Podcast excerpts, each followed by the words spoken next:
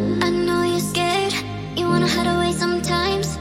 I know you're hurt from everyone telling you lies. I bet you just wanna lose your mind. I bet you just wanna lose your mind. So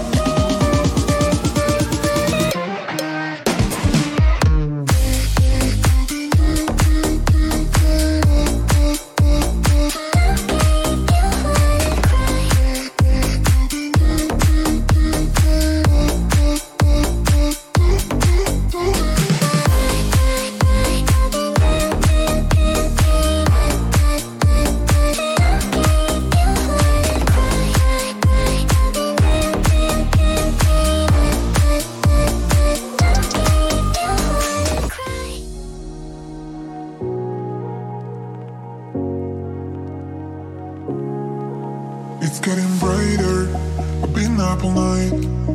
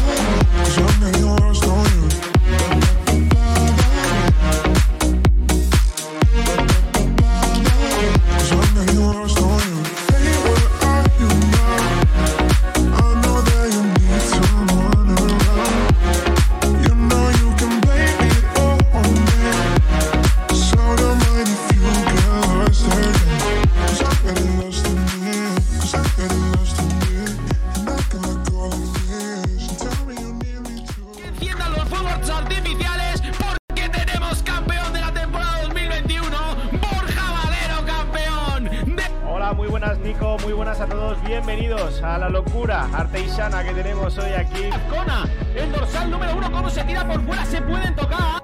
¡Qué barbaridad! Miquel Azcona por fuera, lo va a hacer en la uno. ¡Bueno! Daniel Araujo por fuera. Bueno, bueno. Se ha tirado por fuera en la uno, Daniel Araujo. El quilombo. Viene el quilombo. Sale Mar Montaner por delante, se han tocado. Nico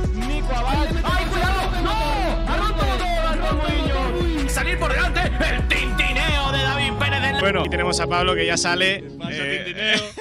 ¿Qué tal? Bueno, pues muy buenas a todos chicos, ¿qué tal?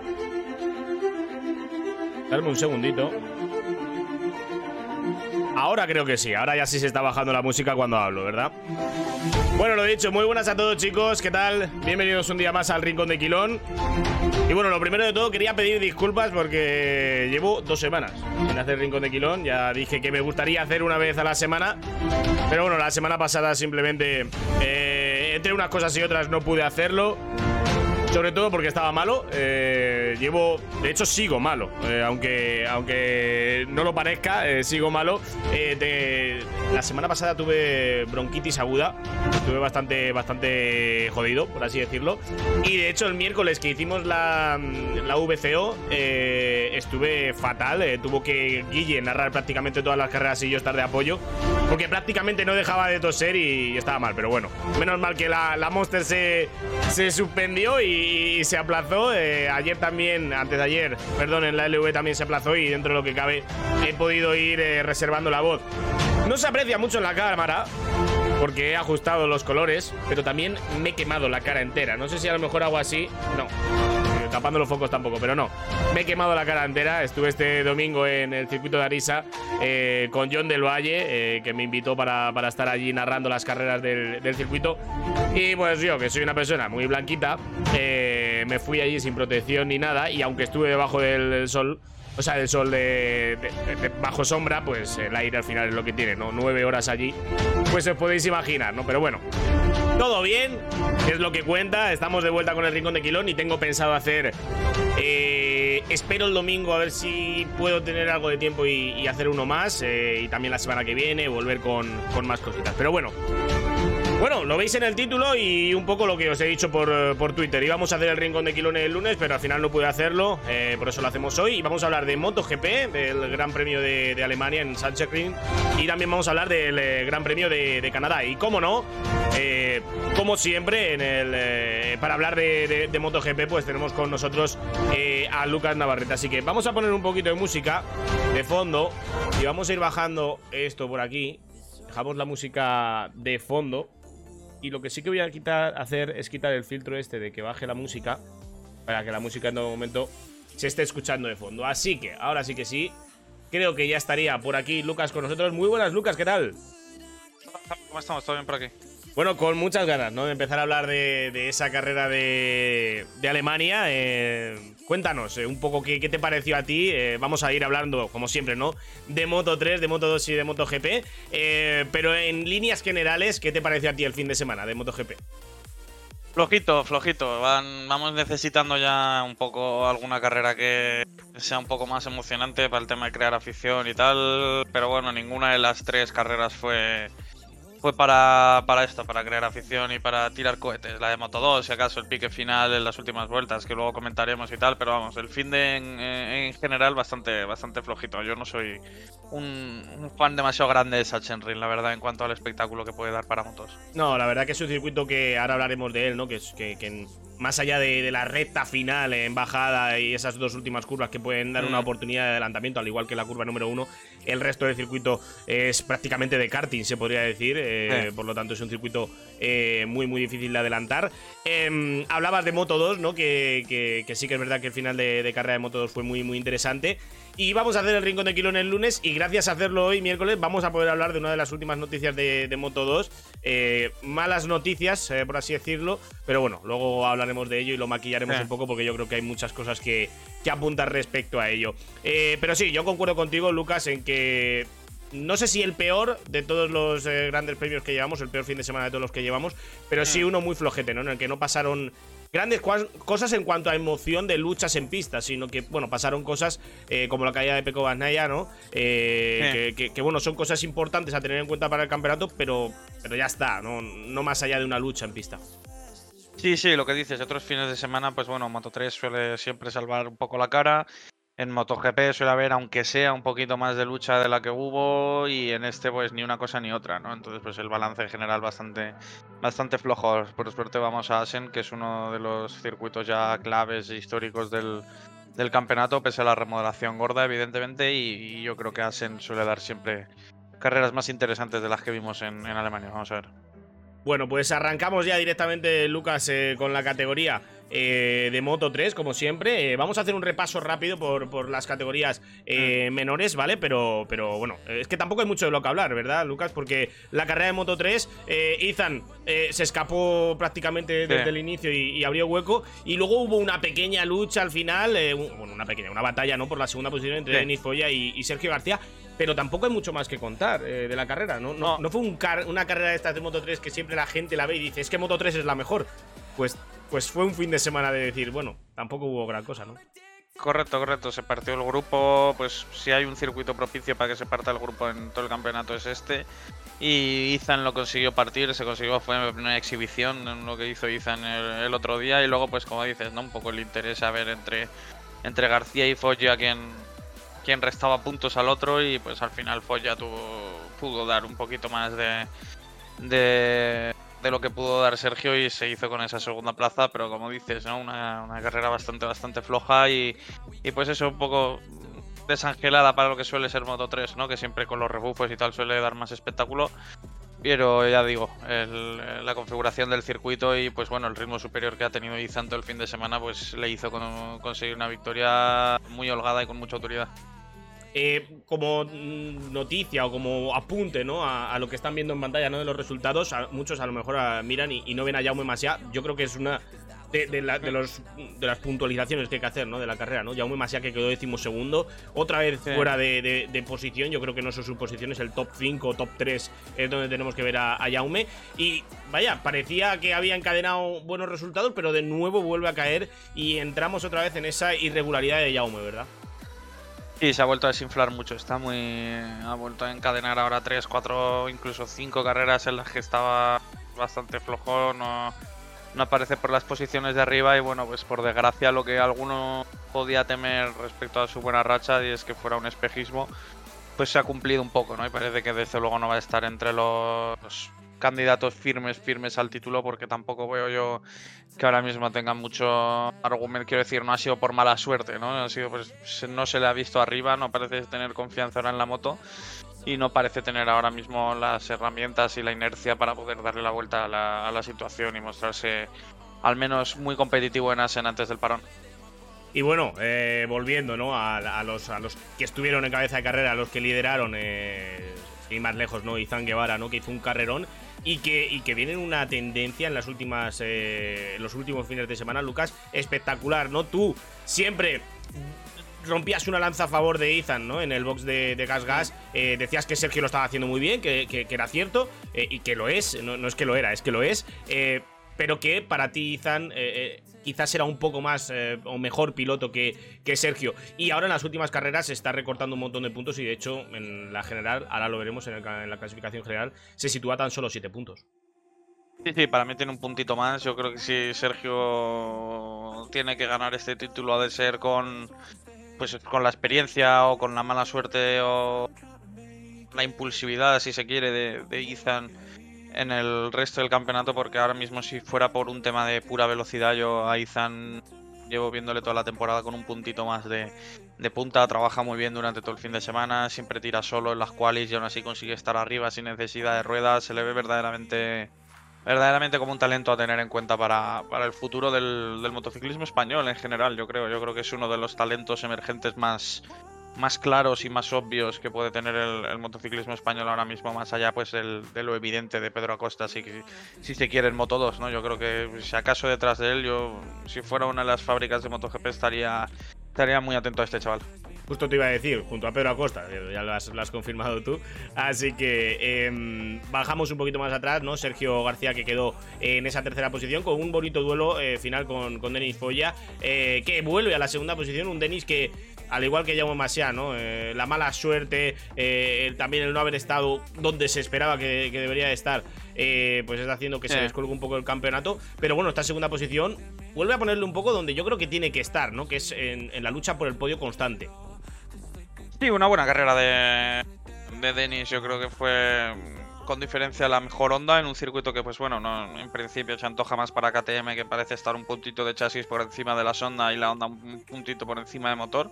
Y así sacó la cara bien, no tuvo el ritmo de, de Ethan, pero maximizó yo creo lo que podía haber sacado, batió bien a, a Sergio en, en esa lucha final, pese a que, pues bueno, tenía seguramente más que perder Denis que, que Sergio, porque otro cero lo hubiera condenado muchísimo de cara a la lucha por el campeonato y aún así pues sacó bien la cara y, y completó un buen fin de semana. Y, al menos, sí, lo mínimo, lo mínimo exigible, yo creo, un poquito más por encima de lo mínimo exigible que, que se espera de, de Foya, que pues bueno, es verdad que a principios de temporada podríamos suponer que iba a estar a estas alturas ya, mm, si no con, con una ventaja muy sólida, pues sí, verdaderamente establecido en la, en la lucha por el campeonato y está un pasito por detrás.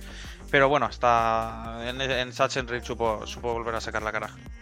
Y bueno, ahí tenemos ¿no? la clasificación general, cómo queda después de, de la carrera de Sachsenring. Eh, sigue liderando Sergio García con esos 166 puntos.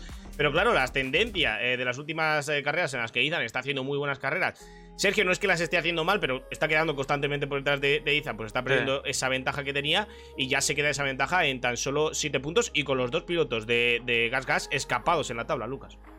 Sí, muy escapados, a casi, a casi 50, más de 50 puntos con, con el líder de Denis. Y son 50 puntos, es un margen considerable para llegar al Ecuador de temporada que me parece que es Asen. Así que, así que yo creo que tienen, tienen una tarea de un poco difícil Denis y, y Jaume, que está claro que ya, como hemos dicho otras veces, Moto 3 es lo suficientemente loca como para, para pensar que tanto Sergio como, como acabarán, yo creo, fallando en algún, en algún momento del campeonato y por tanto dándole a, a, a y a, y a Masia quizá incluso esa oportunidad de volver a, plantarse ahí en la, en la pelea por el título. Más, yo creo a Foya que a Masia por lo demostrado en las últimas, porque es verdad que Foya sí que ha tenido a lo mejor un poco más de mala suerte ¿no? en esos abandonos, que sí que ha estado arriba peleando tanto en, tanto en Mugello como en Mormeló. Y sin embargo sí que ha sido más mala suerte, ¿no? Más que un, tema de puramente ritmo y de velocidad. Pero vamos, sí que están, tienen una ventaja considerable los dos de, de Aspar y vamos a ver si la saben, la saben gestionar bien porque si no tiene pinta de que se van a jugar el título entre ellos, sí. Esto lo mencionaré luego en cada categoría, pero ya lo menciono aquí. Eh, estamos en un momento crucial de la temporada, Lucas, porque la siguiente semana, bueno, este, este fin de semana corremos en Asen y luego hay un parón. Eh, entonces es importante irte a ese parón eh, con los deberes medio hechos, por así decirlo. Sí, sobre todo en el buen, con una mentalidad buena, ¿no? Yo creo, más que incluso pues de cara al campeonato, la tabla y tal, pues bueno, es el Ecuador y queda otra mitad muy larga.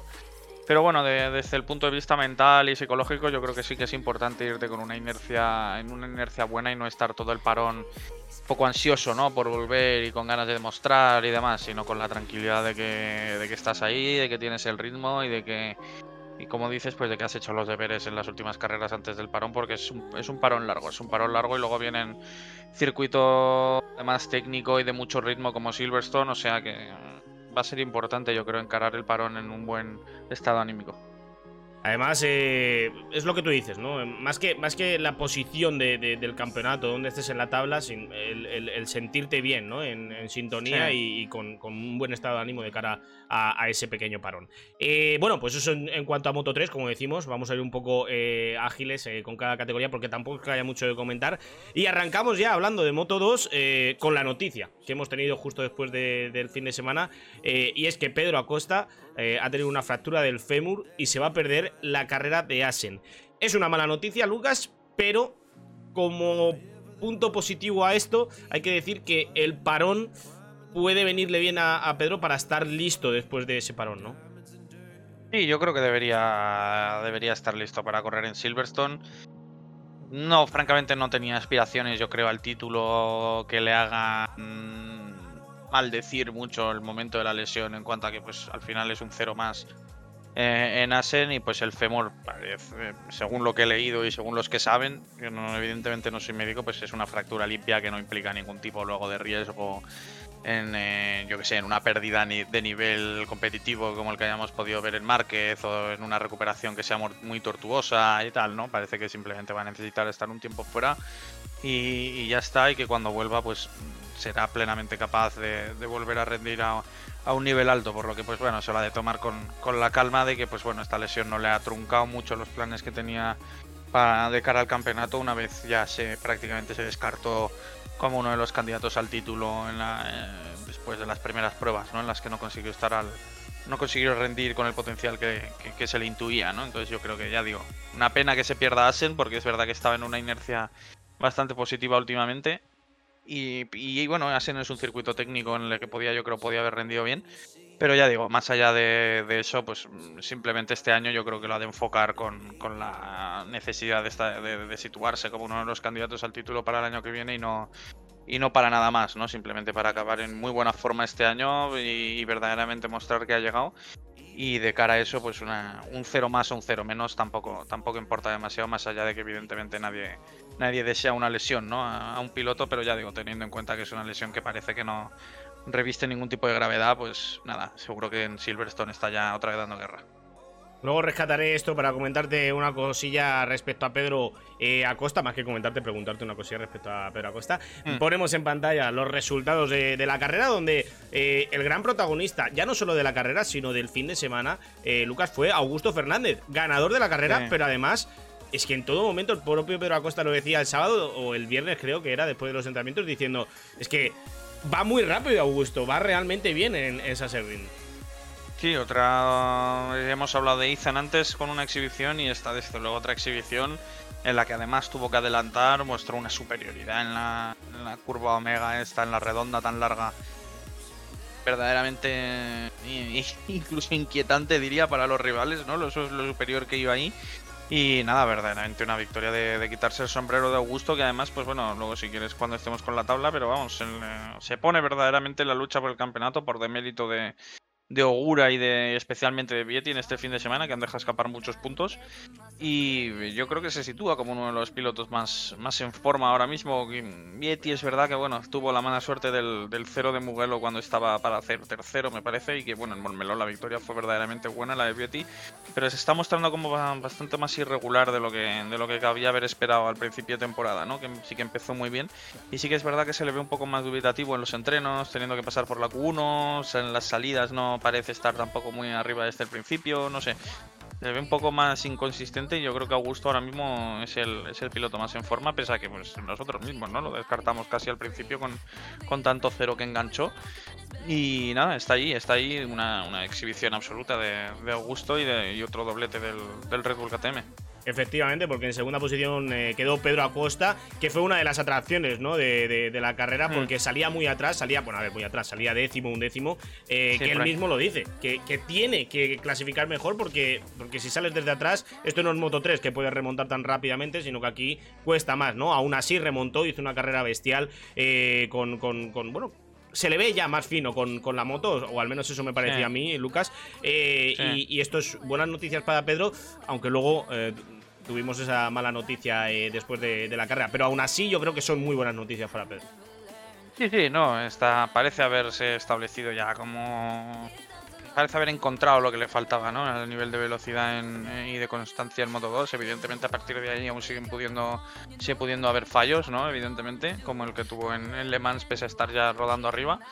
Pero no parece que estemos ya ante un caso de una costa que va a estar el 12 o el 13 o fuera de Q2 desde el principio y tal, ¿no? Parece que ya que ya ha encontrado un poco el, camino ¿no? en, la categoría y nada, pues es luego una buena noticia para, para él y para el motociclismo español, ¿no? El, haber podido recuperar un poco su potencial, el, innegable potencial que tiene, más allá de, como dices, la mala suerte de, de la lesión de Femur con el, con el maldito motocross, que no lo hemos comentado, pero bueno, el motocross crea estragos casi todas las temporadas entre la, entre la parrilla de MotoGP. Debe ser muy divertido, de seguro que sirve mucho para entrenar, pero es es verdaderamente peligroso, vamos. El propio Valentino Rossi, una de las lesiones más, más gordas que ha tenido en el, en el hombro y que más le lastró durante bastantes años fue, fue haciendo motocross y su padre, que también había sido piloto, ya dijo que, que le iba a prohibir hacer motocross y pues eso es, es bastante peligroso para, para usarlo de método de entrenamiento constante, pero nada, eh, tiene que ser útil desde luego, ¿eh? si no, no lo, no lo Si harían. no, no lo harían. Si no, no lo harían, Sí. desde luego. Eh, y ya no es que no lo harían, sino los equipos no les dejarían, ¿no? Estas cláusulas de cero También, riesgos. sí. Eh, y, y- y no las hay, o al menos parece que no las hay, eh, más bien. Hmm. Eh, hablabas de motociclismo español, ¿no? De, hablando de Pedro Acosta. Y, y yo quería continuar con la quinta posición de Fermín Aldeguer, que Sí, fue muy buena. Y que parecía. Sí. Hubo un momento, Lucas, cuando se colocó quinto, que empezaba a tirar el del grupo, que yo digo, ojo que Fermín se mete con el grupo de delante y se pone a pelear con Pedro Acosta, Sam Lowe, eh, por esa eh, segunda posición. Pero finalmente no lo consiguió. Pero iba muy bien, ¿eh, Fermín? Sí, yo creo que la carrera dura 3-4 vueltas más y tiene el tiempo para, para pasar a, incluso a los 3, ¿no? Acosta igual tenía un puntito más. Pero Slotter estaba yendo para atrás y lo usa un poco más de lo mismo, ¿no? Pero muy buena carrera de Aldeguer, aunque estemos viendo ahí en la tabla que, que llega en el segundo grupo, eso es por una sanción que, le pusieron de pisar verde en la, en la última vuelta, sanción que no le repercutió en puestos ni nada porque no, no perdió ninguna posición con esos 3 segundos extra que le metieron. Pero muy buena carrera, muy buena carrera de, de Aldeguer y me alegro, ¿eh? porque parecía un poco perdido a nivel psicológico, incluso yo creo, después de, de, tanto, de tanta mala suerte, ¿no? A principio de temporada, que había estado muy fuerte y sin embargo no había conseguido eh, los frutos de, ese buen ritmo y de esa buena velocidad. Y sí, y me alegro de verle otra vez de vuelta. Le había estado incluso superando a Alonso López, que debutaba en la categoría en las últimas carreras. Y parece que ya Aldeguer ha encontrado otra vez de nuevo el camino. Parece que los van un poco de la mano los, los dos murcianos, ¿no? Cada van un poco no, no en sincronía, ¿no? Es verdad que al principio Aldeguer está muy fuerte y Acosta no, pero sí que es verdad que uno sufre, luego vuelve de repente, parecen un poco irregulares, que es desde luego también dado, dado a la edad, ¿no? Que Fermín es incluso más joven que Acosta todavía, o sea que yo me alegro mucho de que, de que Fermín vuelva, me, me alegraré mucho cuando consiga ese primer podio, yo creo que, que está en camino, esperemos que esta temporada lo consiga y a mí es uno de los, de los pilotos que, que me parece que injustamente se, no, se, no se le da el trato o, el brillo o, o la importancia que quizá merece ¿no? lo que está haciendo, que me parece que pues está claro que debutar en Moto 2 es, me parece muy difícil y es algo que él tuvo que hacer y, y aún así está, está consiguiendo unos ritmos y unas velocidades que verdaderamente me parecen muy meritorias. Y que en Argentina consiguió el récord del piloto más joven en lograr una pole position en la categoría de Moto 2. También hay que decirlo, ¿no? Así que bueno. Sí, sí, sí. eh, es un piloto que lo está haciendo muy bien y, y hablamos mucho de él. Bueno, todo esto la parte positiva de Moto 2, ¿no? Augusto Fernández, Pedro Acosta, Fermín Aldeguer. Vamos con la parte negativa.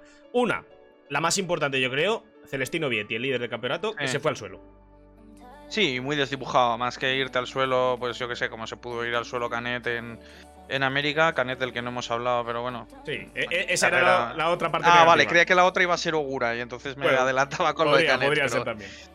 pero sí, Vietti muy desdibujado todo el fin de semana, todo el fin de semana. Pasando por Q1, etcétera. O sea que, ya digo, uno de estos circuitos que es verdad que Sachsenring es tan peculiar que o te adaptas o, o seguro que sufres mucho porque además las diferencias son mínimas, rodando en, en 1.20 y pico. Es que claro, una, solo con que una curva no te encuentres a gusto o no tengas el setup bien o tal, se te van dos décimas que con que rodando en 1.20 es, eh, es muchísimas posiciones, ¿no? Entonces, pues Vietti muy, muy desdibujado todo el fin de semana y se cayó. No, eh, respecto a cómo iba a acabar, que me parece que iba el duodécimo o el, o el decimotercero, tampoco es un cambio sustancial.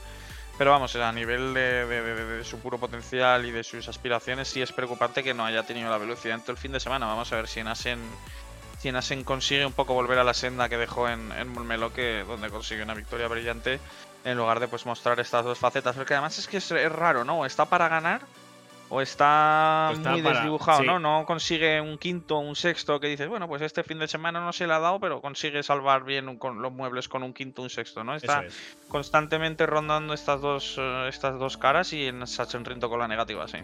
Eh, luego, por otro lado, ¿no? La- las otras dos, eh, yo creo que son Aaron Canet y, y Ayogura. Ayogura, más que negativa, por lo que tú vienes comentando durante toda la temporada aquí Sí, en el Rincón sí. de Quirón. Y es que se está, se está colocando en esa posición eh, de- del campeonato, en esa segunda, tercera posición del campeonato, Mm. eh, por lo, lo regular que estaba siendo. Y ahora ya no lo ha sido. Ahora Mm. ya ha caído a la octava posición en esta carrera. Y, y- y, bueno, hay gente que le puede resultar curioso. Quizás a ti no tanto, ¿no, Lucas? No, pero es que es lo que.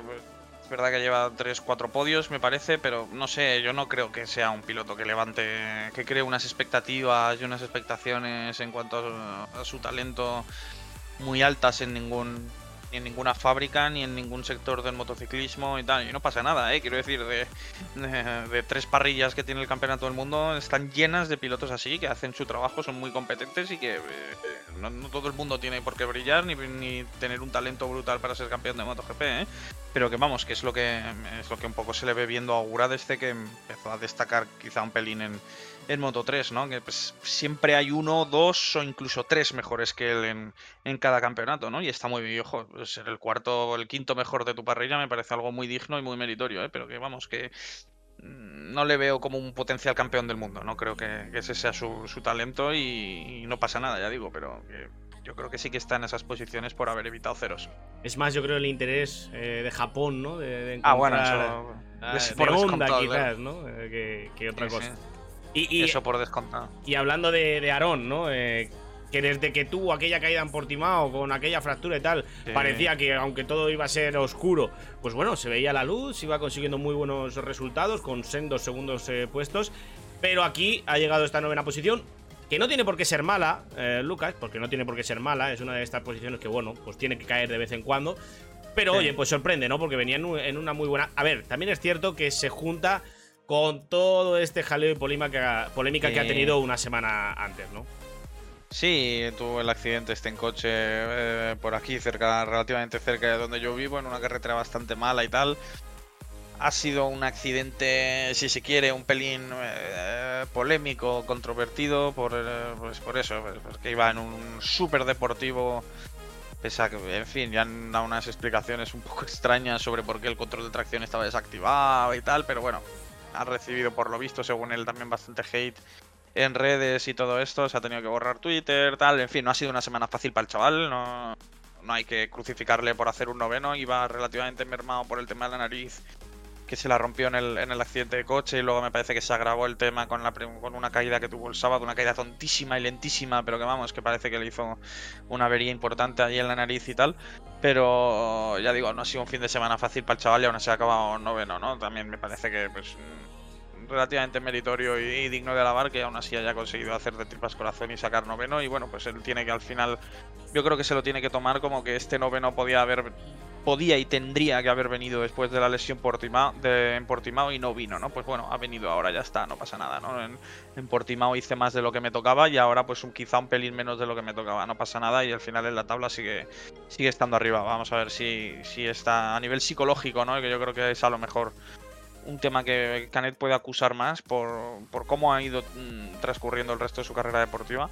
Vamos a ver cómo se sobrepone a todo este tema de, lo controvertido del accidente, ¿no? Y del y de, pues eso, la polémica que ha suscitado en redes y en, y en, en general en, en la sociedad, yo creo más o menos aquí valenciana el asunto. Sí, ya sabemos que muchas veces el exterior afecta y bastante. Y, Sí, y lo sí, importante es que Aaron se, se centre en, en- en lo de dentro, ¿no? En las, en las carreras eh, y solo en eso. Eh, por puntualizar, yo creo que ahí, yo creo, Perdón, perdón. mm, yo creo que ahí Sito, no, no, tranquilo, eh, te estaba cortando yo de hecho. Yo creo que ahí Sito Pons tendrá un, un papel importante. Es un tío con mucha experiencia, muy sosegado, no, en teoría no pintan ni con cola.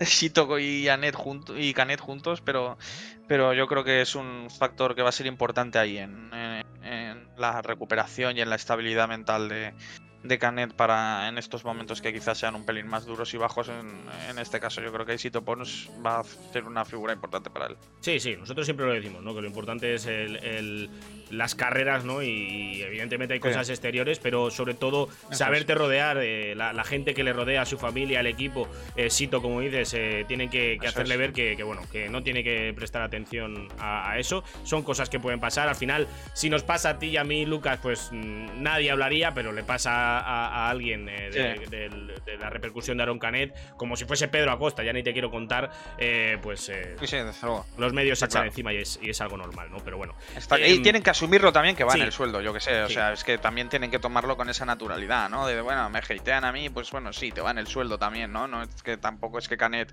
sea un archimillonario, ningún piloto de Moto 2 lo es, pero en fin, eh, le va en el sueldo, en la repercusión, en la fama y en el todo que tiene, ¿no? Pues claro, estás más expuesto y al final yo creo que se lo tienen que tomar un poco con esa naturalidad. Sí, básicamente es eso, ¿no? Eh, cuando estás en el foco, pues eh, haces algo claro. y, y- y- y es más.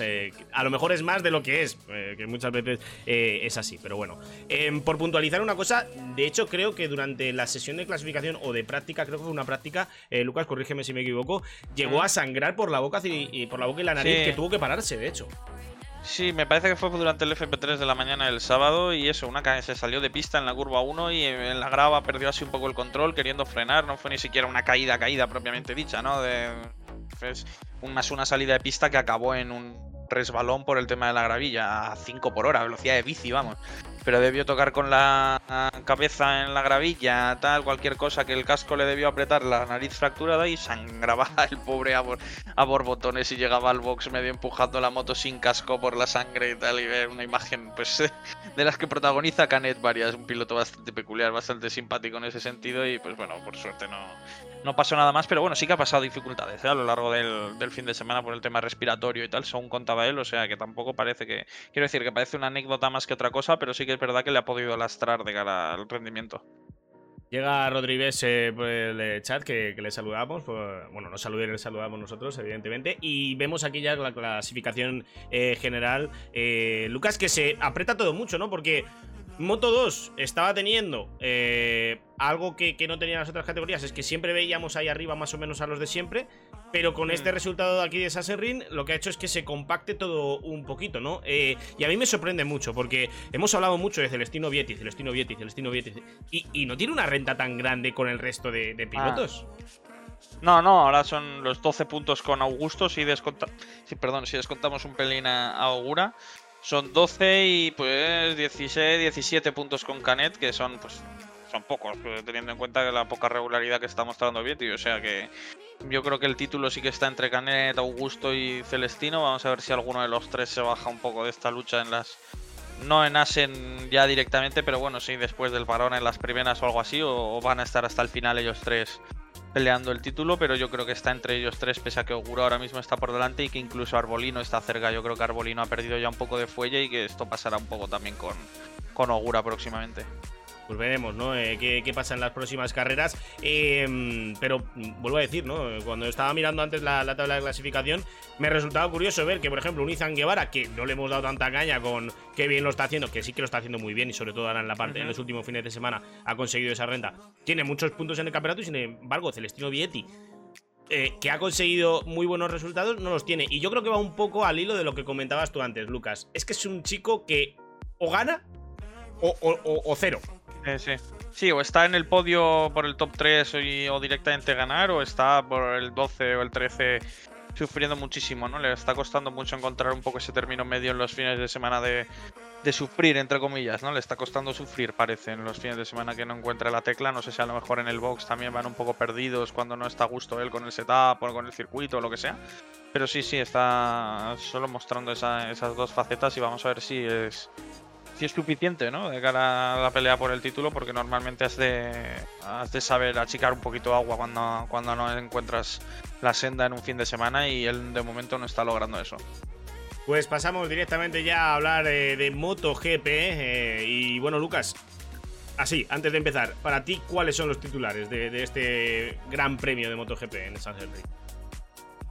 Cuartararo, exhibición y Bañaya, error de los que cuestan al final del año la posibilidad de pelear por el título. Este y el de Le Mans, evidentemente en Montmeló no le vamos a pedir a, Bañaya que, que evite la cabeza de Nakagami en su rueda trasera, ¿no? Pero eh, el de Le Mans y este son errores que no tocan si quieres pelear por el título y al final han venido y Cuartararo pues está haciendo una exhibición de campeonato y va salvo catástrofe a nivel prácticamente de lesión, ni siquiera ya de rendimiento, sino de lesión. Creo que tiene eh, prácticamente el bicampeonato, si no asegurado, muy, muy, muy cerca.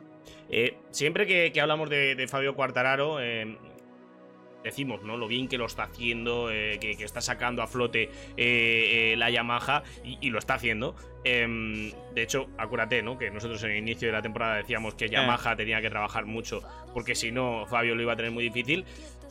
Es cierto que Fabio lo está haciendo muy bien. pero no sé si a ti te parece que también Yamaha eh, parece que ha encontrado un poco en rumbo, ¿no? Mm, al menos un poquito más. No, sí, para mí Yamaha es indescifrable, ¿no? Es una situación que no, no, no entiendo. Ni siquiera en los años buenos de Márquez veíamos a- al resto de pilotos Honda tan, tan atrás en comparación, ¿no? Veíamos a Crutchlow pues ganar alguna a lo largo de un año, desde luego hacer algún, varios top 10, etcétera.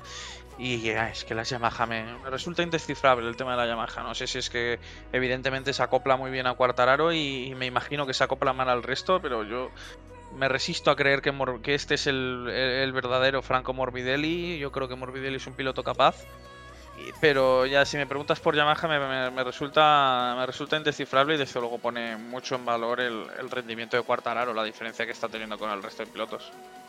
Eh, bueno, habrá que ver, ¿no? Eh, de lo que es eh, capaz Fabio Quartararo Eh. de aquí en adelante. Yo creo que si en Asen. Ya no digo que gane, digo que cuaje un buen resultado. Debería, es el favorito para ganar, ¿eh? En Asen.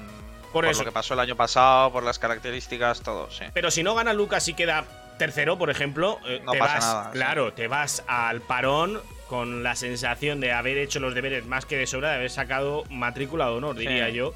Eh, por lo tanto, es eh, la verdad que está siendo una temporada muy buena de, de Fabio y, y tuvo un dominio arrasador Eh. ¿no? en Sachsenring. Em, segundo, Johan Zarco. Eh, muy bien las Ducati aquí. Se cayó, se cayó Peco, que era el único que parecía que podía lucharle la, la batalla a, a Fabio, pero las Ducati van muy bien aquí. Fíjate, Jack Miller tercero también. Sí. Sí, sí, dominaron los entrenamientos. eh, iba, Miller hizo un carrerón también, dicho sea de paso, hay que reconocérselo. Cuando, cuando lo hace mal se le dan palos de manera razonable y Miller hizo una long lap y aún así acabó en el podio, me parece muy meritorio. Y las Ducati iban, iban verdaderamente bien, lo cual evidentemente sea síntoma inequívoco de que pues esa moto ya no, no solo corre, de que esa moto gira y gira mucho, ¿no? Que en Sachsenring estén en disposición de, de meter pues tres motos entre los cuatro primeros si Peco no se hubiera caído es síntoma de que esa moto es una barbaridad. Marini quinto también, fíjate que Marini pues, se le dan palos muchas veces por ser el hermano de Rossi, muchas veces con razón. El año pasado sufrió mucho y su rendimiento no fue, no fue el esperado ni el, ni el digno de un piloto de MotoGP, pero me parece que hay que alabar que Marini, por ejemplo, acabe delante de un potencial campeón del mundo de MotoGP en el futuro como pueda ser Jorge Martín, ¿no? Me parece Sí. una muy buena carrera de Marini y síntoma de que, como he dicho antes, la Ducati, la Ducati funciona bien en aquí. La GP22, mejor dicho. Yo creo que Bastianini, Di Antonio y Bezecchi sufrieron más. O sea que yo creo que estamos quizá viendo el despertar por fin de la, de la GP22 un poco para todos, ¿no? Peco había dado con la tecla antes, pero yo creo que ahora aquí quizá ya parece que la GP22 por fin da el pasito adelante, sí. Eh, Jorge Martín, que hablabas a- ahora de él, eh, cuatro Ducatis en las seis primeras posiciones, eh, Jorge quedó sexto, pero él ya antes de la carrera avisó de que le iba a costar, que no, no se veía bien, que no se veía cómodo, y aún así rescató una sexta posición. Yo cuando le vi las, las declaraciones el sábado, yo dije, uy, eh, cuidado, eh, a ver si Mm. Jorge no va a tener un buen fin de semana, que no es que haya sido muy bueno, pero oye, un sexto puesto después de dar esas declaraciones, yo creo que es un buen resultado, ¿no? Sí, está bien. Está, no me parece. Bien, un 5 o 6, sí. No, no es para tirar cohetes. Venía de la operación después de Montmeló, entonces, pues bueno. Bien, sí, pues, se le puede dar un poquito más de cancha, pero no sé, me está. La temporada en global de, de Martín me está decepcionando un poco y. Y esperaba más de él y pues bueno, vamos a ver qué tal qué tal en Asen. Es verdad que la última carrera sí que sí que estuvo verdaderamente bien.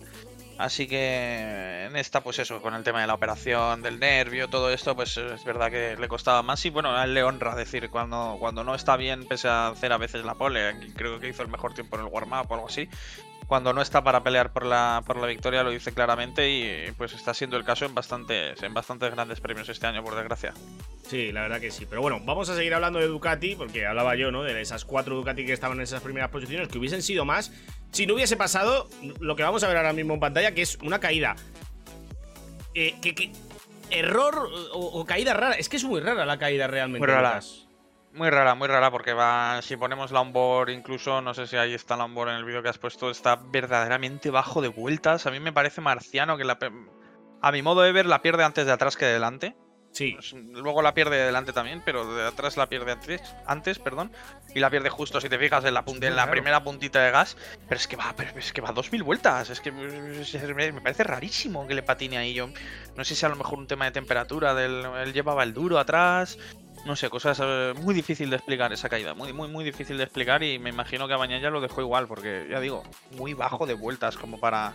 Es una curva lentísima, van parados ahí, con una puntita de gas a 2000 vueltas, es muy raro que la moto cree eh, la- suficiente spinning como para, como para perder la rueda atrás, muy rara. Una lástima la carrera de Pego, que yo creo que era el único que podía haberle dado guerra a Quartararo, aunque ya estaba sufriendo, ¿eh? Cuando, Sí. cuando se cuando se cayó ya estaba ya parecía que era un poco para, para impedir a Quartararo irse y al final pues no, no, no consiguió impedirlo y sino que acabó en el suelo. Yo cuando la vi en directo, de hecho lo estaban comentando los, los, eh, chicos de, de Dazón eh, todo el rato, que era una caída muy rara. No es que yo sea un experto en, en- en las motos, ¿no, Lucas? Pero, pero vaya, cuando a ti se te va de atrás, a, nada que levantas un poco y, vuelves a, colocarte, eh, la moto vuelve al sitio. Pero yo es que creo que se junta que en el momento en el que él levanta para volver a, coger el control de la moto, se le va adelante. Es que es muy raro, ¿no? Es como primero de atrás y enseguida de adelante. No, a ver, si se te va de atrás y no es el... Es que la gente suele asociar a las caídas de atrás al típico high side, ¿no? Que eh, más en aceleración, más bestia, un derrape más... Pues eso, más agresivo si se quiere, pero bueno, estas caídas de atrás es verdad que también pueden pasar, ¿no? En tanta inclinación y tal.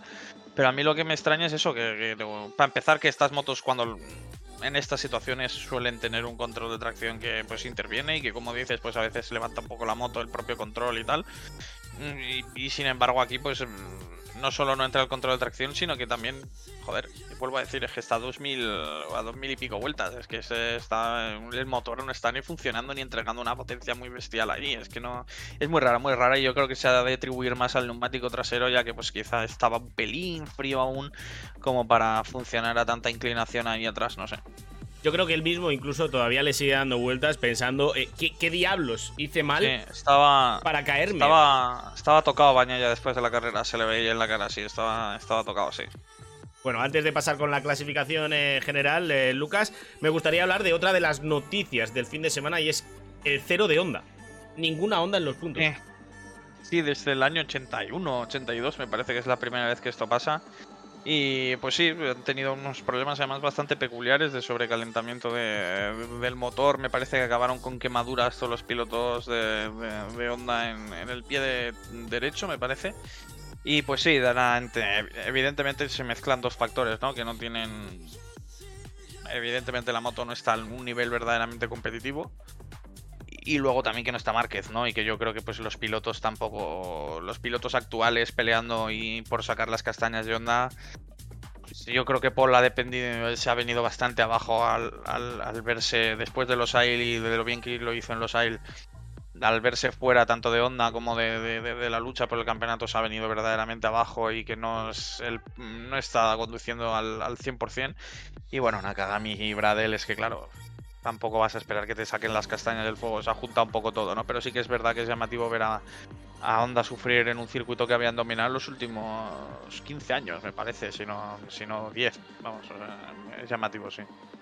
Pues bueno, pasamos ahora con la clasificación eh, general del campeonato, que básicamente Fabio Quartararo es más líder eh, de lo que ella era, eh, porque Alex Pa- Espargaro, que no hemos hablado de él, quedó cuarto, eh, pero claro, evidentemente, es lo que decía Alex, le preguntaban, ¿crees que puedes luchar el, ca- el campeonato a, a Fabio Quartararo? Y dice, es que no va a fallar y, y nosotros no tenemos ese, ese extra ¿no? que, que- que necesitamos. ¿no? Eh, En, en un tú a tú con, con Yamaha y Fabio Quartararo nos ganan. Eh, Es, es la realidad y, y- y- tenemos, Sí, sí, necesitamos de sus fallos para, para nosotros estar ahí y hacer una temporada perfecta. ¿no? Y hacer una temporada perfecta no es un zasca, pero pasa por no cometer el error ¿no? de, de, de, de Montmeló. Errores así Sí, sí, sí, sí. Puedo decirlo, es que hay que ser muy perfecto, ¿no? Para, para luchar contra un tío como Fabio Quartararo que es que está haciendo las cosas de 10, Lucas. Sí, sí, sí, es así, es así. Es un error el de Montmeló que no toca y no toca en un campeonato así donde, eh, como dices, te está faltando la velocidad para competir mano a mano con él, ¿no? Yo creo que Alice es un... Ha demostrado ser un candidato eterno al- eh, para este año, al menos para el top 5 en casi todas las carreras, seguro. Pero sin embargo, en pocas carreras las quinielas yo creo que le darán para ganar claramente, ¿no? Eh, Yo no sé si le veo ganando alguna más de aquí a final de año. Pero si es así, desde luego no más que a Quartararo. Entonces, pues al final es un poco anecdótico el que esté tan cerca, tan entre comillas, con la primera, las primeras 3, 4, 5 carreras de Quartararo que no, que evidentemente sufrió mucho, ¿no? Yo creo que la inercia de las últimas carreras es un baño aplastante de Quartararo y que y que pues eh, francamente es- no yo creo que no, no en Aprilia y en Espargaro no tiene no tiene rival para este año Quartararo realmente no el rival yo creo que era Bañaya que es entre unas cosas y otras se ha desdibujado y ya no cuenta o sea que el resto yo creo que tampoco Es que la realidad, viendo la tabla, ¿no? Porque fíjate, ¿no? Alex Espargaró segundo, 138, Casi 40 puntos, ¿no? Con, con Fabio. Eh, Johan Zarco 111, Enea Bastianini 100, Brad Binder 82 eh, y, y Peco ah, con 81. Es que las dos Ducatis eh, de, de fábrica, sexta y séptima posición para, para ellos, Mm. co- ambos con los mismos puntos, muy lejos de un Fabio Quartararo, pero no Aleix que está segundo, sino prácticamente toda la parrilla. Es que mucho tiene que cambiar la cosa en Asen y después Eh, de Asen, después del sí, parón, para que esto se dé la vuelta. No, para que se dé la vuelta directamente. Hombre, con la Leis no, pero con, con el resto directamente hace falta uno, yo creo, directamente una lesión, que por supuesto nadie le desea a Quartararo, ¿eh? Pero, pero para empezar, porque se lo está mereciendo. O sea, todas, de todas, todas, está siendo el mejor con diferencia de todo el año. Y a nivel de velocidad, ya digo, el único rival que le veo de todos estos es Bañaya y de cara a las carreras, a lo que es puramente las carreras, pero claro, le va a quitar un poco de, salsa al resto de peleas que tengan el año que viene, pues que Quartararo, perdón, este año que pues que Quartararo no, me imagino que no tendrá el afán de pelear lo mismo con que, tendrá Peco, ¿no? Un poco lo que se vio el año pasado en Misa, eh, pasado en Misano y demás, que pues Quartararo igual podía haber dado un poquito más para luchar y que en esta temporada no va a estar en esa situación, o sea que yo creo que son los dos pilotos más rápidos de- del campeonato ahora mismo y pues por desgracia Baña ya está casi 100 puntos de ventaja, ¿no? Entonces, es- el, el mundial solo lo puede perder Quartararo, yo creo. Es que en una temporada que está siendo muy rara, porque lo está siendo, eh, claro, Fabio eh, está sabiendo ap- aprovecharse ¿no? de todas estas rarezas y es el que está, están- el que está consiguiendo estar en esas eh, primeras posiciones o cabe- posiciones de cabeza todo el rato sin fallar, cogiendo lo que buenamente puede. Recordemos la carrera de Austin. Que quedó quinto, Sí, sí, sexto, y dices, bueno, quinto, sexto, pues mira, ese quinto y sexto es lo que hace que luego se saquen estas diferencias, ¿no? Así es, así es, estoy de acuerdo. Se está maximizando, yo creo. No, no encuentro ninguna carrera en el año donde Quartararo no haya sacado el máximo. Quizá Le Mans, fíjate, Le Mans parecía tener más ritmo y sí que se vio bloqueado por las por las Ducati y no poder adelantar y, y demás. Quizá en Le Mans sí que es la única carrera donde digo, uy, aquí Quartararo podía haber rascado 10 puntitos más, pero bueno, aún así llegaron una merita, no sé si cuarto o quinto y, y fue suficiente para para pues eso, tener los puntos que acaba de, eh, de rubricar en la tabla. Déjame destacar, Javi, si quieres, a, a- a Viñales, que me parece que hizo una super Aunque verdadera aparición. No, rompió motor, me parece. Ah. No, no rompió motor, perdón. Tuvo tuvo una avería en el whole shot trasero, en, la suspensión Ah, dinámica y pero tal. muchas motos sufrieron con eso. En, Sí, en Moto tuvo 3 que- creo también hubo alguno. Con Moto 3 eso no, porque ese dispositivo no lo, no lo incorporan, pero ¿Dónde ni en Moto leí 2 yo? tampoco. ¿Dónde No sé, leí yo que no habían sé. sufrido muchos con eso? Con el whole shot no lo sé, pero igual. Con con el hotshot sería en MotoGP porque la única categoría que tiene ese dispositivo que es muy costoso de desarrollar y tal es MotoGP. Pero vamos, eso, que una lástima porque verdaderamente fue la primera carrera en la que Viñale desapareció con la, con la Aprilia. ¿eh? Yo creo que las vueltas que estuvo detrás de Aleix, yo creo que respetó un poco los galones de Aleix. No sé qué hubiera pasado al final. Yo creo que yo le veía con ritmo como para poder pasar a Aleix, yo creo, en esa situación de carrera y que, bueno, dijo, respetó un poco los galones de Aleix a sabiendas de que no solo son amigos, sino de que Aleix, pues yo creo que ha peleado bastante para que Aprilia fichara a Viñales, incluso que quizá que para que le renovara. Pero por primera vez yo vi a, la- Viñales en carrera quizá un pasito superior a, a Aleix, ¿eh? Y yo creo que, en fin, que es algo que, que- que si Viñales se adapta verdaderamente a la Aprilia, es algo que veremos en más, más carreras del, de- no solo del año, sino de los próximos años, porque es un piloto que a mí me parece que cuyo talento es absolutamente innegable, ¿no? Igual que se ve es innegable pues su inconsistencia o su, o su falta de regularidad cuando van un poco mal dadas, es innegable eso también, pero yo creo que en cuanto a talento estamos en un top 5 de la parrilla, ¿eh? Y, por- y sin, sin ser una puñalada a Aleix, creo que no es el caso con Aleix y que a Viñales le falta un pelín de, de adaptación y que por primera vez en Sachsenring vi a un Viñales de decir, bueno, ojo que parece que, que llega aquí. él se- Y además yo creo que él percibió lo mismo y eso es muy importante para un piloto como Viñales que necesita estar a gusto, necesita estar conforme con su trabajo y yo creo que pese al abandono se chocaba los puños de los mecánicos y tal como diciendo bueno bueno vale he abandonado he roto la suspensión no estamos por el título me da igual un cero que 15 puntos aquí y lo que me importaba era verme donde he estado que es eh, aquí a tres décimas de mi compañero y en mi opinión al menos respetándole la posición y no queriendo pasarlo. Eso es lo que yo percibí, quizá me equivoco, pero esa sensación me dio y yo creo que para Viñales es, ha sido un fin de semana muy, muy, muy positivo. No, el, yo creo que un poco lo que tú comentabas, ¿no? De, al, llegar al box, ¿no? Chocar el puño con los mecánicos, yo creo que se las sensaciones, ¿no? El sentirte bien, el decir, bueno, me he caído, pero lo estoy ha sido una buena carrera. Em, yo creo no se cayó, además, ¿eh, Javi? quiero decir que. Repito, el, problema es este, que siempre digo que se cayó por el tema de la retirada. Yo siempre, yo siempre que alguien se retira en moto, siempre digo se cayó. que se ha caído. pero no, eh, evidentemente hay más cosas que caerse en, motos también. Eh, el, problema este que, tuvieron. Sí, sí, em, pues bueno, eh, al fin y al cabo, yo creo que incluso sabe mejor, porque si te caes dices, bueno, es un error, pero cuando sabes que no es un error tuyo, es, bueno, cosas que pasan, pues dices, bueno, ya está, yo mi parte la he hecho bien, ¿no? Sí, cuando no estás por el título, seguramente sabe mejor. Cuando estás por el título, seguramente sabe peor, ¿no? El, decir, joder, estaba aquí para sumar 20 puntos y el whole shot este mal fabricado que me habéis traído me ha quitado el, campeonato, tal, pero vamos.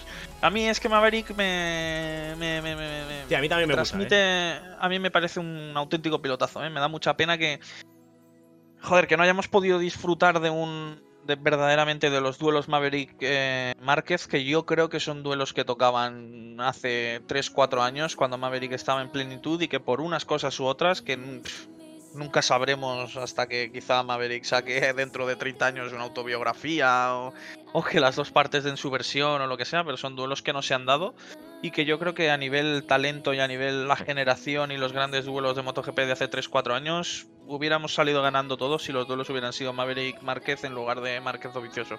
Yo creo que ha sido. Es un talento incuestionable Maverick. Lo que hizo en Moto 2 como rookie no es fácil. Lo que hizo luego en su primer año con Yamaha no es nada fácil. Y aún así, me alegra ver que no está del todo perdido y que verdaderamente el otro día sacó la cabeza por primera vez con la Aprilia y que ahí puede haber aún un piloto verdaderamente aprovechable.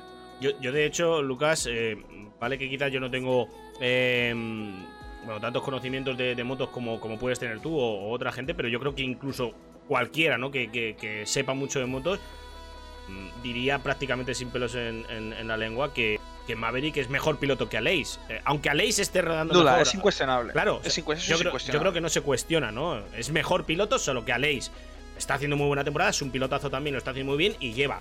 ¿Cuántos años lleva en Aprilia?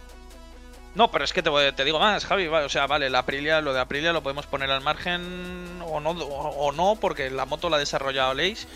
Pero te digo más, eh, Viñales en su año rookie en MotoGP con la Suzuki y con Aleix de compañero consigue una victoria con la Suzuki. Bueno, no sé si con la victoria llega en el año rookie o en el posterior, pero en fin, en cualquier caso, con Aleix de compañero le gana constantemente y está por encima de él en, prácticamente todos los circuitos. Eh, no pasa nada. Y quiero decir aquí es que cuando no, quiere decir que Aleix sea malo ni que tal, quiere decir que, Viñales es muy bueno, pero vamos, tú preguntas por el paddock quién es mejor piloto a nivel talento, si Viñales o Aleix y yo creo que es incuestionable que es Viñales. Otra cosa es que sea un tío difícil seguramente de trabajar con él, que es un tío seguramente difícil de, pues, de mantener motivado cuando las cosas no van bien, sale, difícil salir de las situaciones difíciles, pero a nivel talento puro yo no, no te lo cuestiona yo creo nadie que, que tenga ojos y que vea este campeonato que Maverick es un...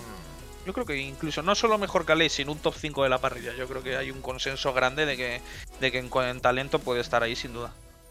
Pues eh, bueno, hablando de, esto, que yo estoy totalmente de acuerdo, ¿no? En que, bueno, que, que, Maverick es, es, mejor piloto que Aleix, solo que quizás Aleix tiene luego otras características que, quizás eh, Maverick no tiene. Em, y eso es lo que le hace estar ahí. Aparte de que, vuelvo a decir, tiene la, la Aprilia cogida por la mano porque está diseñada por, por él, mm, sin más.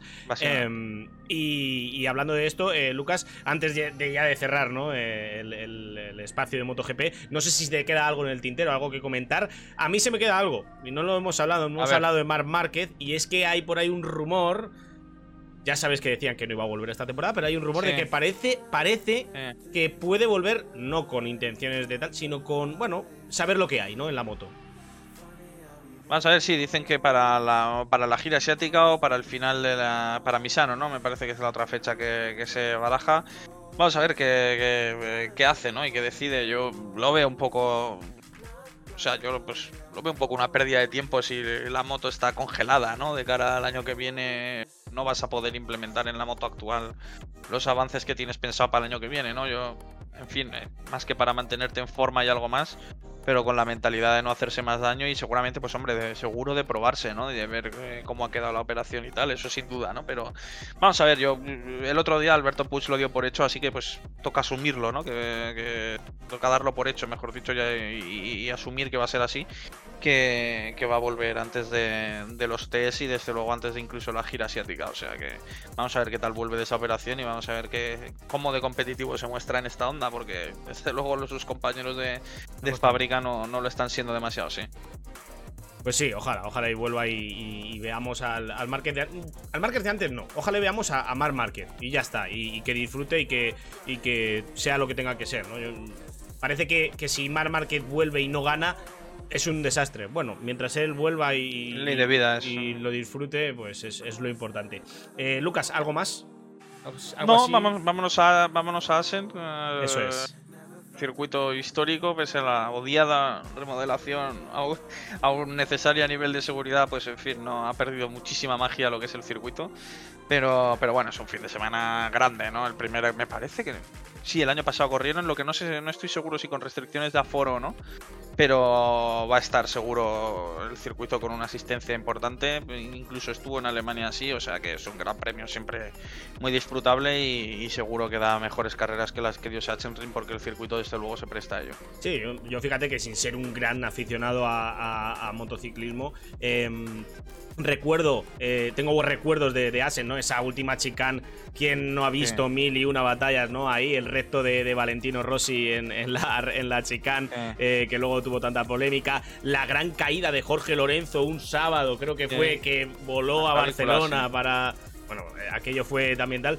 También recuerdo hace poco, no hace muchos años, Alex Rin liderando y cayéndose él solo eh, en, en este circuito en Asen, eh, si no me equivoco. Eh, por lo tanto, es un circuito que vuelvo a decir, ¿no? Es. es, eh, si, si no está en el calendario, lo echas de menos, ¿no? Porque es uno de los circuitos una- míticos de MotoGP. Ah, Tiene que estar, eh, no solo si no está en el calendario, tiene que estar en el calendario. No sé, es una prueba obligada, salvo por fuerza mayor, como yo que sé, alguna obra que pueda pasar o la pandemia o lo que sea. Pero vamos, fuera de eso es un circuito absolutamente histórico y una prueba que no, que no- es que no hay vuelta de hoja. Tiene que estar Asen y es, pese a la moda de llamar a Jerez a la catedral en los últimos años, la verdadera catedral es Asen y el seguidor de motos así lo, así lo sabe, que es, eh, la verdadera catedral es el circuito holandés que tanta historia ha tenido a lo largo de, de los años. No quiere decir que Jerez no sea magnífico, pero vamos, Asen tiene que, tiene que estar ahí y no rota. Eh, decías antes, eh, Yamaha, favorito. Bueno, Yamaha, perdón. Sí, seguro. Fabio Quartararo, favorito. Seguro, seguro. Yo creo que solo veo a Peco por, por velocidad pura como un posible rival de Quartararo y ni siquiera en Asen lo veo lo, veo tan fuerte como lo podía ver para otro gran premio como por ejemplo Montmeló o cualquier otro, ¿no? Yo creo que Quartararo sería una sorpresa que no ganara el, este gran premio. Yo creo que parte como clarísimo favorito y solo pues algún problema en la salida o, o en las qualis. Me parece que el pronóstico de tiempo no está muy allá, entonces pues evidentemente si es en mojado todo, todo cambia, pero si es en seco y en circunstancias normales, Quartararo es indiscutiblemente el favorito para este gran premio, sí. Y después de Asen, eh, Lucas, tenemos ese parón, no sé cuántas semanas. A lo mejor me estoy tirando un triple. Parece que mes, mes y medio, Sí, sí. o- eso te iba a decir. Yo he leído cinco semanas por ahí. Es un parón Sí. largo, bastante largo. Sí. Eh, ¿Tú eres fan de estos parones? Porque, claro, yo un parón tan largo, a veces, a ver, sabemos que son estos pilotos van a seguir Sí. haciendo cosas, ¿no? Motocross, que, que, que comentabas antes que no, que no, es muy- no eres muy partidario de ello, ¿no? Pero bueno, mm, te falta competición, ¿no? Lo ha habido siempre el parón este en, en motos de mes, mes y medio, mes, mes, semana y, y mes y una semana, ¿no? Antes volvían con Breno siempre, ahora vuelven con Silverstone, que Breno ya no está. Bueno, no sé, evidentemente no es plato de... Me gustaría ver motos todos los fines de semana, pero bueno, luego se cogen con, con más ganas también, o sea que eh, me parece que estará Superbikes ahí también en julio, o sea que rellenaremos de algún modo el, el hueco. Siempre han estado, tampoco me gustan la idea de hacer un campeonato de 24 carreras, o sea que un parón está bien. No, no, el parón está, está bien, pero sí que es- a mí me, me ha sorprendido porque me ha parecido un. eh, cuando lo, he- lo he Sí, sí, leído el, el lunes, lo leí, que, que era un parón bastante eh, largo de cinco eh, semanas, pues hombre, te, te deja ahí un poco con tal. Y además, como ahora Sí. tengo tantas ganas de motos, como digo, desde que hacemos esto en el Rincón de Quilón, pues eh, me va a hacer un poco largo, evidentemente. Pero sí, no toca eh, Asen este fin de semana, eh, no dentro de dos, sino este mismo fin de semana Este, este, sí. eh, toca Asen y, y a ver qué pasa ahí. Hablabas de la superioridad de, de Fabio, o que crees que puede ser Fabio, que crees que también Peco puede estar ahí. Y, justo me suscribo un poco a las palabras que decías antes, ¿no? La Ducati corre, pero también parece que gira, porque en Sachsenring fue bien. Entonces, a lo mejor en Asen puede, puede ir bien, ¿no? La Ducati de nuevo y estar ahí. Sí, seguro, seguro que, sobre todo que seguro que tanto la Ducati como Bañaya, ¿no? Es un, yo creo el, el principal baluarte de Ducati ahora mismo van bien en Asen. Asen es muy de manos al final, es muy técnico, de, de- de- de valientes también, son curvas muy rápidas, es, un circuito de muy de manos y de, y de valentía y de, pues de querer dar un poco el plus, ¿no? O sea que Bañaya seguro que, que si está en disposición de pelear por la victoria, seguro que le hace sudarla a Quartararo sabiendo que pues Quartararo tiene, es el que tiene el colchón por perder, ¿no? Bañaya ahora mismo, más allá de, del estado anímico y de un poco las burlas que pueda haber en redes sociales, si se vuelve a caer, otra, otro cero le da igual, ¿no? O sea que yo creo que si está en disposición, seguro que le hace sudar. Pues bueno, Lucas, eh, lo vamos a ir dejando por aquí. Eh, como siempre, darte las gracias por, por- por, eh, estar conmigo aquí en el Rincón de Quilón hablando de, de MotoGP. Y más si cabe, eh, después de haberte citado el lunes y a última hora decirte, oye, vamos a pasarlo Ah. al, al miércoles, que, que no, no voy a poder hoy. Eh, como siempre, mil gracias y, y espero que te lo hayas pasado bien, evidentemente. Muy bien, Javi, gracias a ti y nada, comentamos, seguimos comentando el campeonato, vamos a ver qué tal. Eso es, nos vemos el lunes, o mejor dicho, la semana que viene, eh, hablando de, de Asen y a ver quién, quién gana ahí. Lucas, un placer, nos vemos. Un placer, chao, chao. Las palabras eh, de Lucas Navarrete, que como siempre eh, viene aquí al rincón de Quilón a hablar de, MotoGP. eh, y yo se lo agradezco un montón, eh, porque yo empecé a hablar de MotoGP con aquello de, bueno, vamos a, charlar un poquito aquí en el rincón de Quilón también de vez en cuando de MotoGP. y él enseguida me escribió y, y se ofreció a estar conmigo aquí. Y yo se lo agradezco un montón a, a Lucas. Eh, y, bueno, fíjate, no- hemos hablado bastante eh, de MotoGP, sí que hemos pasado las categorías eh, de Moto 3 y Moto 2 un poco rápido por encima, porque eh, es que no ha pasado nada en el en. Hemos hablado mucho, pues bueno, más de opiniones personales y, opiniones generales que del, Gran Premio en sí, porque vuelvo a decir, y lo ha dicho Lucas, es que la carrera de Sachsenring en las tres categorías es que fue un sin ton ni son, que se dice, ¿no? Es que no, no tuvo gran cosa, pero bueno, son eh, carreras y al final tiene que ser. Yo creo que también va un poco con el circuito, ¿no? Que Sachsenring es lo que es, ¿no? Eh, y, ya está ahí, no, no, no, no, no hay que darle muchas más vueltas, pero bueno. Em, nada, eh, esto es todo en cuanto a, MotoGP y lo que vamos a hacer ahora es empezar a hablar de Fórmula 1. En el día de hoy estoy solo, no va a venir ningún invitado para hoy para hablar de, de la Fórmula 1. Y yo creo que, que este fin de semana de, de- Fórmula 1 ha sido un fin de semana intenso. Eh, yo la carrera la vi un poco de aquella manera, sí que he visto resúmenes y tal, pero la, la- la iba viendo en el coche porque iba en el coche conduciendo. Iba viéndola, no, iba escuchándola, ¿vale? Cuidado con esto. Eh, iba escuchando la carrera en, eh, en el coche. eh, la clasificación sí que, sí que la pude ver. Y, bueno, si os parece, lo que voy a hacer es buscar los resultados. Los pongo aquí en, en pantalla, los resultados de la carrera. y en función a eso vamos comentando un poco, ¿no? Eh, cómo, ha sido la carrera y, y- aspectos generales de, de la misma. Ahí lo vamos a tener en pantalla. Estos son los resultados de la carrera.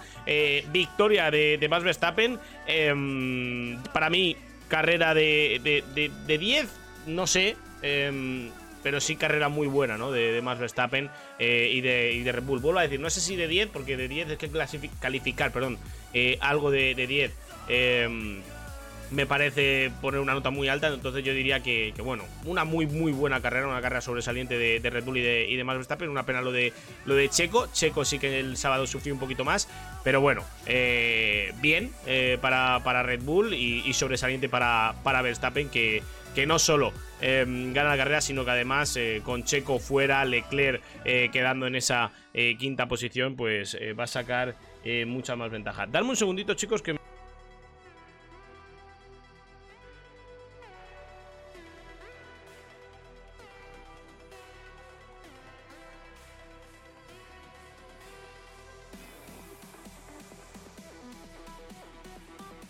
Vale. Perdonad chicos que justo he recibido una, llamada. Eh, no, era nada importante. Eh, como digo, ¿no? Eh, con Leclerc quedando en la quinta posición, Checo fuera de carrera, pues para Verstappen ha sido un fin de semana espectacular porque abre un montón de, hueco con los que vienen por detrás y, bueno, luego veremos la clasificación general cómo queda, pero sí que es verdad que, se ha pintado un buen día para, o se pintó, mejor dicho, un buen fin de semana para Max Verstappen, que al final tuvo que luchar con, con Carlos, un Carlos que Em, yo creo que le empezamos a ver cada vez más cómodo con el coche y que empezamos a ver al Carlos que, ya conocíamos. Hay gente, ¿no? Que em, que sigue diciendo, ¿no? Que, le faltó sangre, que le faltó garra eh, ahí al final, pero yo creo que no le faltó nada. Yo creo que simplemente Max eh, Verstappen se supo defender muy bien y no le, no le dio eh, ni, ni, un ni un resquicio, ¿no? Al que agarrarse al, al, piloto de Ferrari, al piloto español, ¿no? Al madrileño. Vuelvo a decir, ¿no? Cuando tienes a un piloto tantas vueltas detrás, creo que le tuvo 15, 14 vueltas detrás apretándole las últimas vueltas, pues mm, en un circuito como Montreal que es muy difícil de, adelantar, eh, yo creo que, Carlos intentó provocar algún error de Max Verstappen que, que, se mostró intratable en ese duelo, ¿no? Entonces, pues bueno, al final Em, ya está, no, no, no, no, se pudo hacer nada más. Yo creo que Carlos hizo lo que tenía que hacer. Y sí que me suscribo un poco a las palabras de su, de, su jefe de, equipo, de, de, Binotto, que decía algo así como. No sé si literal, pero algo así como, bueno, Carlos, si hubiese hecho un buen sábado y hubiese salido segundo y no hubiese perdido tanto tiempo con, con, em, con Fernando, pues a lo mejor eh, hubiese podido atacar a, a, Max Verstappen. Ya no eso, incluso a lo mejor haber luchado por la pole position, porque recordemos que en clasificación hizo récord del primer sector, el segundo no era del todo bueno, pero no era malo. Em, creo que perdía una décima con, con, Verstappen ahí. Por lo tanto, si hubiese hecho un, tercer sector eh, decente, podría haber luchado por, por la pole position. Pero bueno, son cosas que se dicen y, ya está. Yo creo que fue una carrera buena de, Carlos y, listo. Tercera posición para, para Luis Hamilton. Eh, bien, buena carrera de Hamilton, buena carrera de Russell. Mercedes en general le pongo un 8 a su, a su carrera, eh, a, su fin de semana más bien. Yo creo que hicieron las cosas que tenía que hacer, todo como lo tenían planeado y, le salió a pedir de boca, ¿no? Entonces, tercera posición para, para Luis Hamilton, cuarto para Russell. Luis Hamilton que está con esas declaraciones, bueno, pues, pues de Luis Hamilton, ¿no? Hace una semana el tema del porpoising, de los dolores de espalda y bla, bla, bla. Em, ahora, de repente, el tema de, que el coche no vale para nada, pero tu compañero de equipo te está mojando la oreja, pero ahora de repente quedas tercero. En fin, no sé, Hamilton y, sus cosas, que yo no, ni critico ni, alabo, pero que, en fin, son eh, es Hamilton en, su pura esencia y, no hay que darle muchas más vueltas em, al asunto, ¿no? Eh, Russell por su parte bien, buena carrera, cuarta posición para él eh, y, bueno, carrera pues bien, de 7, de 8 para ellos porque, porque lo hicieron realmente bien, ¿no?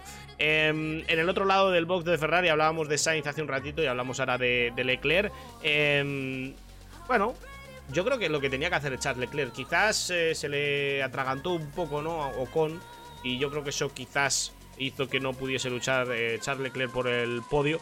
Em, porque si no hubiese perdido tanto tiempo con Ocon, con el safety car de final, quizás hubiese tenido una oportunidad, ¿no? Eh, de, haber atacado ahí a los Mercedes para, para el podio.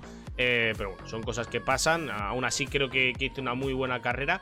Eh, al margen ¿no? de, esas vueltas detrás de Ocon que fueron infernales.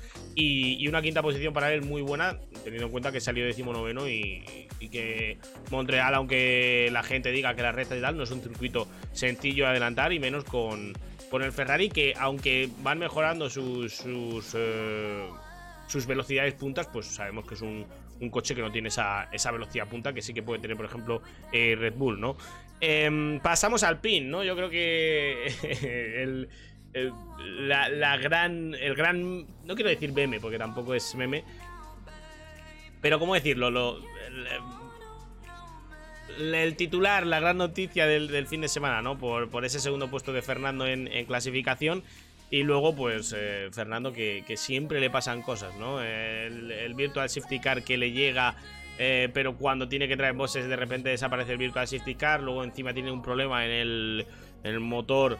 Eh, no en el motor, en el RS, creo que era. En, bueno, en, el tema eléctrico, ¿no? Que no hacía eh, que el coche perdía en torno a 8 décimas un segundo por vuelta. Esto dicen, luego habrá que ver. Eh, y para más Inri, eh, la estrategia estaba siendo complicada por el tema de lo que decía antes del Virtual Safety Car. Cae detrás de Ocon, tiene una discusión con, con el equipo, incluso antes. Él estaba diciendo que iba muy lento, que tenían que parar y le pararon más tarde y al final salió por detrás de, Leclerc y de, y Ocon. Luego iba más rápido que Ocon, o eso decía él, y, el equipo no le dejó pasar. Y ya no solo eso, no es que le dejase pasar, sino que ahí pone séptimo, pero realmente quedó noveno finalmente, chicos, porque recibió una sanción. Uy, perdón, eh, que he quitado esto. Em, finalmente recibió una sanción eh, por, por hacer webbing en, en, en las rectas finales. Yo esto ahora lo comentaré porque ha habido muchas críticas eh, sobre esto y tengo mi opinión, evidentemente. Em, pero bueno, eh, al final, eh, novena posición para él en un fin de semana que, pintaba muy, muy bien. Yo creo que podía haber quedado tercero si, si la carrera hubiese salido acorde a lo normal. ¿Y a lo normal a qué me refiero?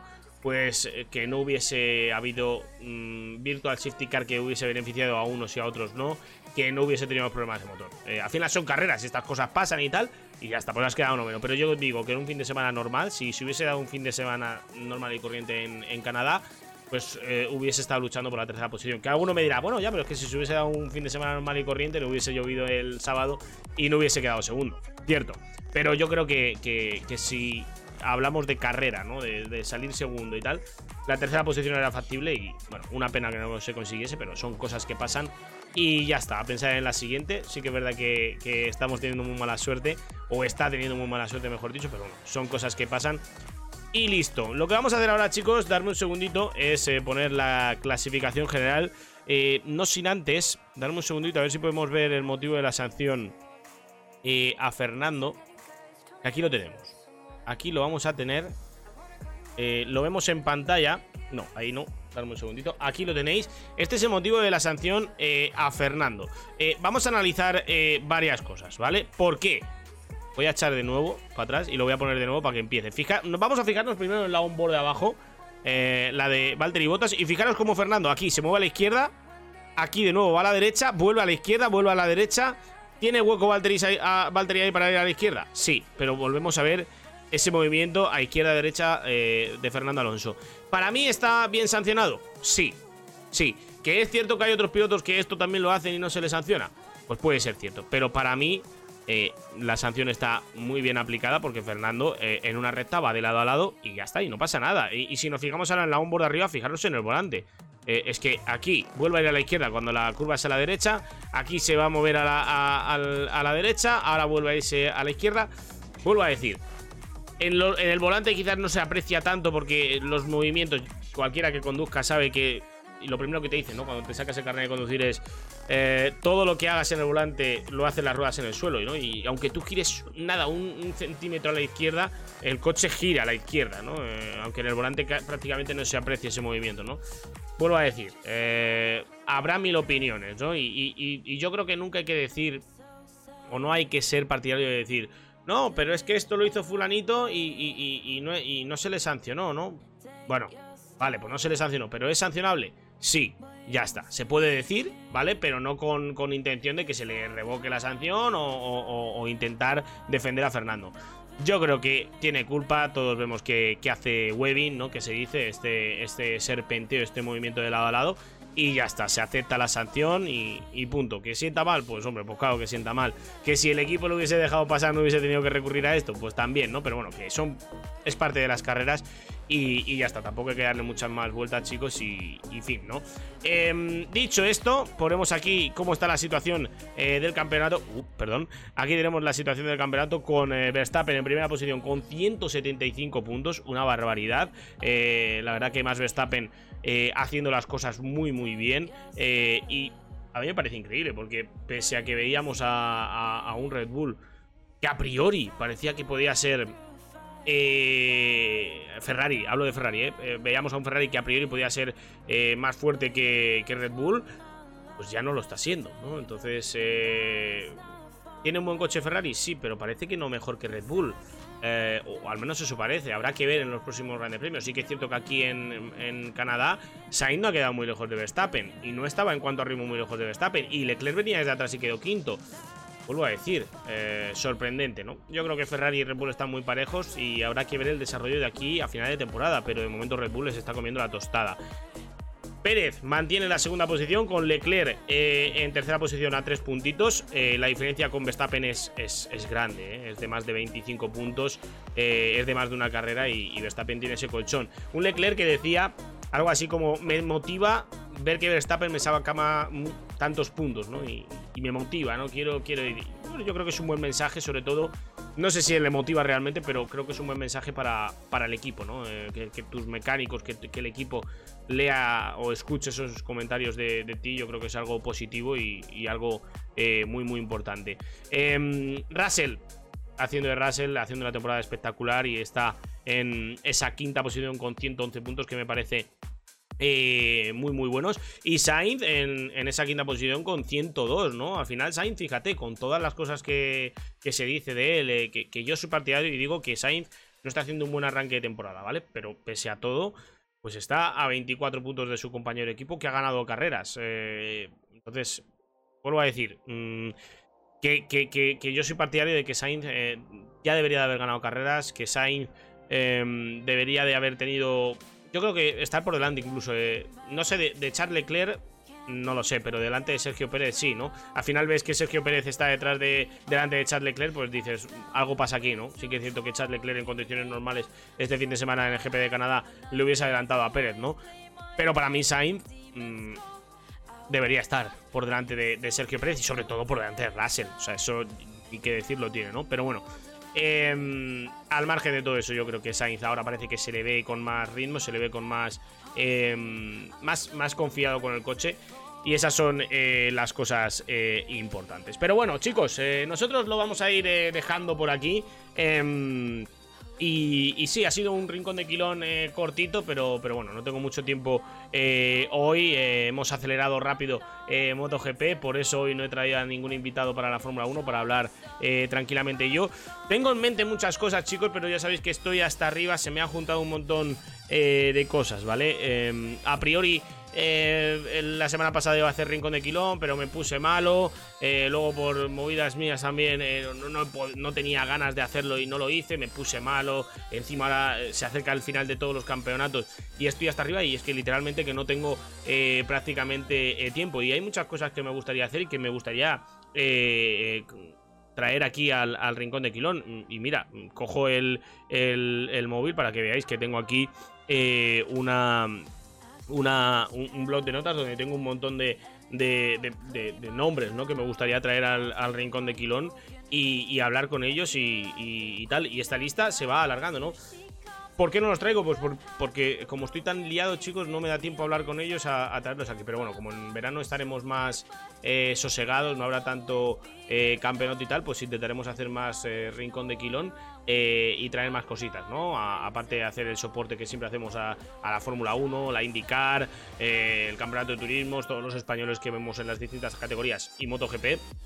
Eh, pues pues eh, traeremos eh, también cositas y luego pues cosas como, como hablar de, del, evento que hicieron los chicos de Arisa Karting Circuit, que lo hacen todos los meses, ¿no? Esa carrera de, resistencia y que me invitaron y por primera vez estuve en el circuito de Arisa comentando la carrera allí en el circuito de Arisa, pues son cosas que me gustaría traer aquí y comentarlas con, vosotros, pero ya digo, es que por tiempo me está siendo imposible, pero, pero vuelvo a decir que, que ahora ya a partir de la semana que viene, ¿no? De la siguiente ya empieza a ser todo un poco más tranquilo para mí en cuanto al calendario de competiciones y, os prometo que, vamos a estar ahí eh, con más directos, con más invitados y con mucha más, eh, mucho más contenido aquí en el canal. En el canal.